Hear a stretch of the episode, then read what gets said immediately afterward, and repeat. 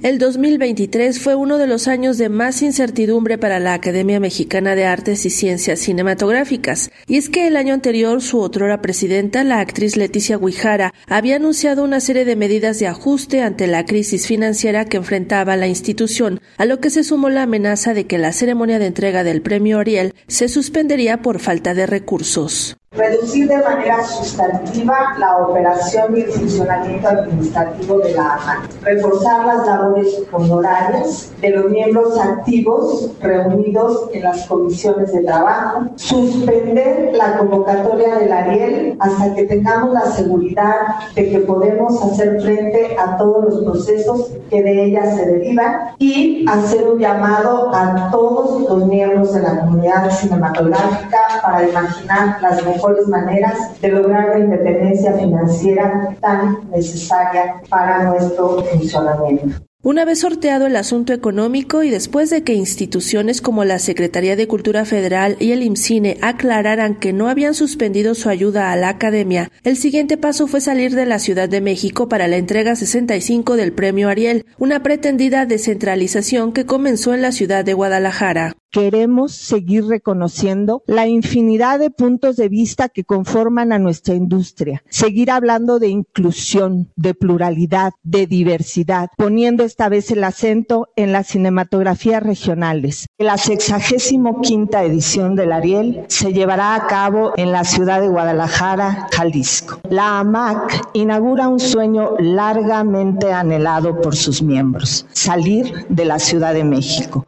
Descentralizar la ceremonia que premia la excelencia del cine mexicano es dar un paso firme en el reconocimiento de la diversidad de voces y miradas que conforman el universo de nuestra industria es abrazar la pluralidad que aportan los artistas regionales a nuestra cinematografía. Gracias a toda la comunidad cinematográfica que cerró filas en momentos de crisis para nuestra academia. El pasado 7 de noviembre la Academia Mexicana de Cine recibió a su nuevo presidente, el cineasta Armando Casas, quien además de cumplir con los estatutos de esa instancia, buscará acercarla de manera más estrecha con el público. Los objetivos de la academia son difundir el cine mexicano, investigar sobre el cine mexicano, hacer también labor de preservación e inclusive defender al cine mexicano, reconocer a través de los premios Ariel al cine mexicano. Claro, esta parte es la que ha sido más visible, es obvio, pero una de nuestras obligaciones es acercar la academia a la comunidad y al público tengo la impresión, y lo hago como una autocrítica para partir de ahí,